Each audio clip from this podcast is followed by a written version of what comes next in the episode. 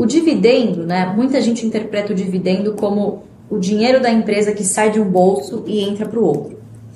Não é bem assim que funciona. Né? Eu já vi muita gente dizendo, por exemplo, que empresas que pagam dividendos não geram valor ao acionista.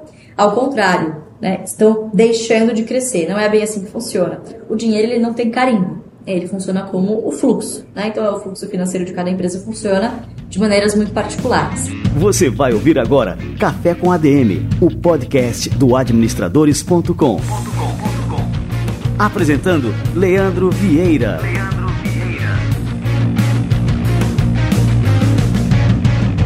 Mas quais são os princípios, né? quais são os fundamentos de uma empresa? O que, que a gente deve avaliar para escolher se essa empresa vale a pena receber ali o nosso aporte ou não? É, o que, que vocês levam em consideração na hora, na hora dessa escolha? Então, a gente busca é, não empresas que um dia vão gerar fluxo de, fluxo de caixa. A gente quer empresas que gerem fluxo de caixa hoje, suficiente para remunerar o acionista hoje e, obviamente, sem esquecer dos investimentos que ela tem que fazer nela mesma para continuar gerando esse fluxo de caixa perene. Então, fluxo de caixa consistente, né? Isso geralmente ocorre em negócios que tenham margens avantajadas, tá?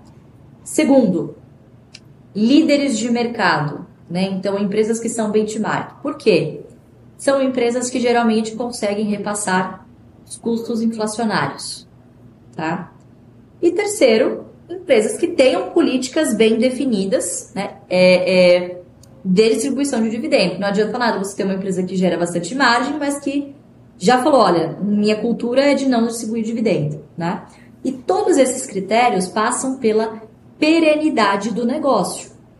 Então, evitar, por exemplo, setores muito cíclicos. Né?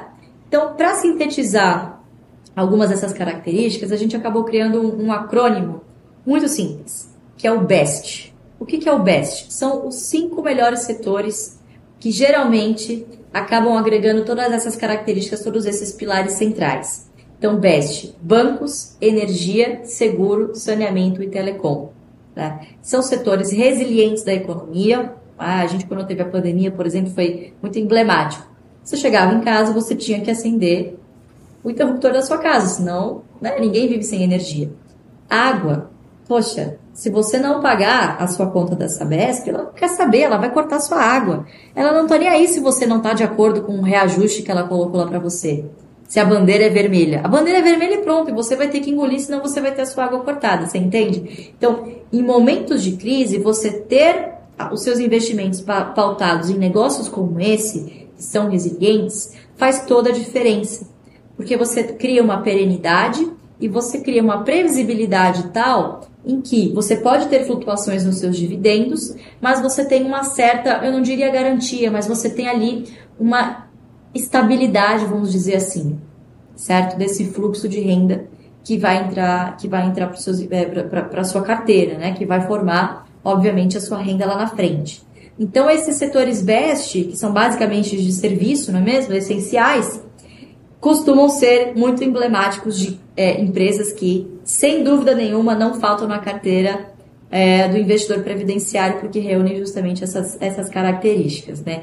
E repare que o dividendo ele é muito importante, mas ele não é o critério número um. Então, por exemplo, se é uma empresa que é, distribui dividendo, mas poxa, ela está queimando caixa, está deteriorando a estrutura financeira da empresa para pagar um dividendo, essa empresa não entraria simplesmente por ela ter um dividend yield alto, alto no mercado. Então, simplesmente você traçar um ranking, é você ranquear ali quem está pagando mais dividendos hoje, pum, e apertar o botão, também não é sobre isso, entende? Porque o investidor pode se frustrar por exemplo, com uma Petrobras, que ninguém sabe o dia do amanhã se vai continuar com esses dividendos generosos ou não. Empresas de commodity, por exemplo, vira e mexe passam por ciclos. Obviamente, quando o ciclo está favorável, está de alta, vale, por exemplo, essa empresa vai ser uma excelente pagadora de dividendos. Mas e os próximos 10 anos? Esse investidor pode se dar o luxo de ficar 5, 6, 7 anos sem receber nada com esse ativo na sua carteira? Muito provavelmente não, se o objetivo é renda. Então, todos esses critérios têm que ser observados.